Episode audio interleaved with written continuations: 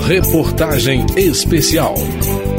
O rádio é um serviço público, pode ser operado por empresas privadas e por outras entidades da sociedade civil com a permissão do Estado, mas pode também ser operado pelo próprio Estado, como a Rádio Câmara. Neste último capítulo da série especial sobre os 100 anos do rádio, eu, Verônica Lima, junto com vários entrevistados, vou falar um pouco da missão das emissoras estatais de levar ao ouvinte outros pontos de vista sobre os acontecimentos da vida nacional. A Rádio Câmara é uma emissora da Câmara dos Deputados e existe com base em uma determinação constitucional, a complementaridade dos sistemas privado, público e estatal de comunicação. Falando de forma bem simples, a ideia é ter veículos produzidos com diferentes fontes de financiamento e por instituições que representem os diversos setores da sociedade, ou seja, mercado, governo e a população em geral.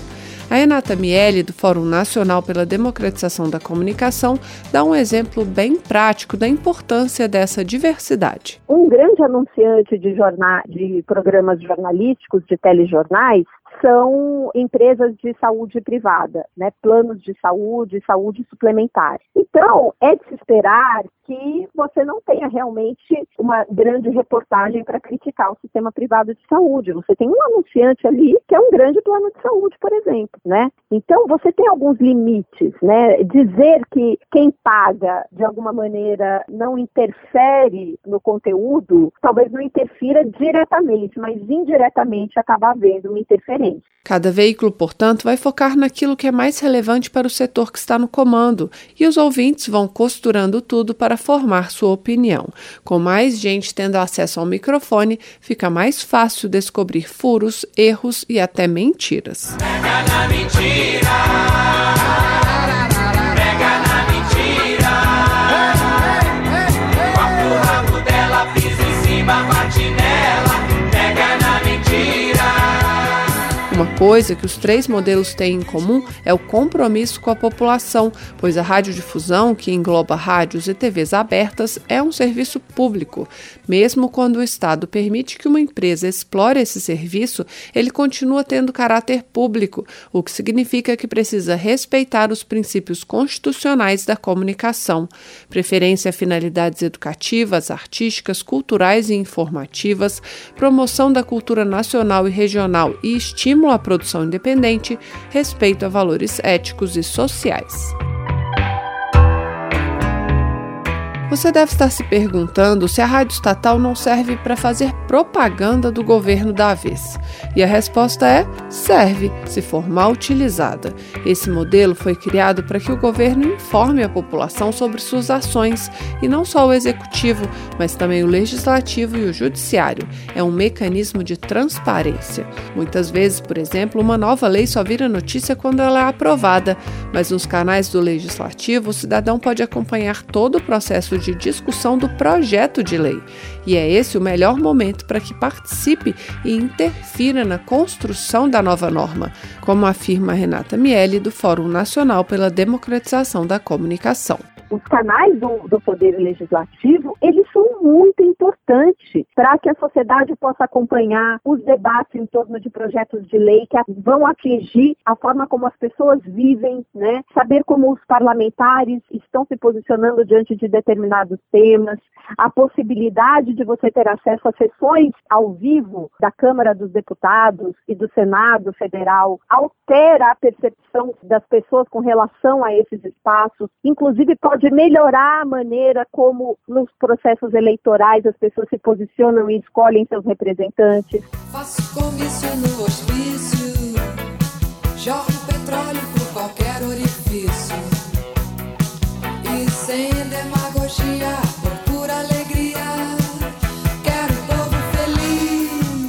bom deixar claro que estamos falando de veículos organizados e financiados por instituições do Estado, como a Câmara, o Senado, a Presidência da República ou o Supremo Tribunal Federal. individualmente, políticos com cargo eletivo não podem ser proprietários de emissoras de rádio, segundo Iraildon Mota, do Intervozes, Coletivo Brasil de Comunicação Social.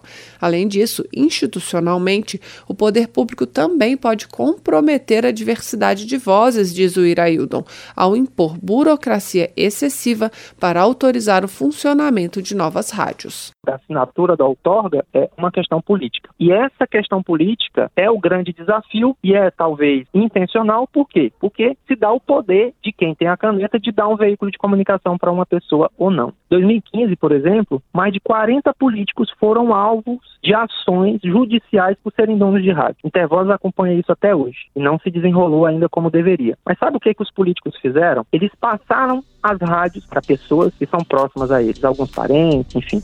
Porque o rádio é poder. O poder de dizer é muito valorizado e muito impactante. William Zambelli, do Ministério das Comunicações, reconhece que o processo de autorização de novas rádios é longo e lento.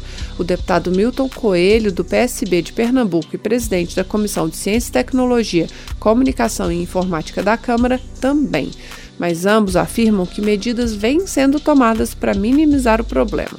Segundo Zambelli, o Ministério contratou mais pessoas e alterou normas para agilizar os processos. E segundo Milton Coelho, em 2019, a comissão simplificou os procedimentos de análise dos pedidos. O deputado argumenta ainda que o processo não é simples. Começa no Ministério das Comunicações que verifica todas as condições técnicas e as exigências documentais, legais, recebe pareceres jurídicos e segue para a Casa Civil, que envia ao Congresso Nacional. O papel do Congresso Nacional é fiscalizatório, saber se o processo que veio do Executivo está cumprindo aquilo que determina a norma. Começa então no Congresso Nacional pela Câmara, passa para o Senado e retorna para o Ministério das Comunicações. Segundo William Zambelli, o último edital que o Ministério abriu para autorizar novas rádios é de 2012 e há ainda editais de 1998 em análise. Caríssimos ouvintes, obrigado.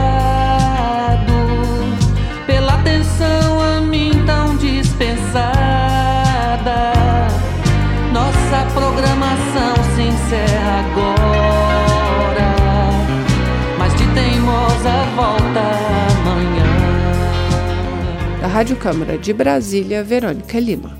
Eu sou Verônica Lima, responsável pelas entrevistas e pelo texto dessa reportagem especial sobre os 100 anos do rádio. A produção foi de João Paulo Florencio e algumas informações são da Agência Brasil. Edição de Cláudio Ferreira, trabalhos técnicos de Marinho Magalhães. A série de cinco capítulos está disponível também na internet no endereço rádio.câmara.leg.br.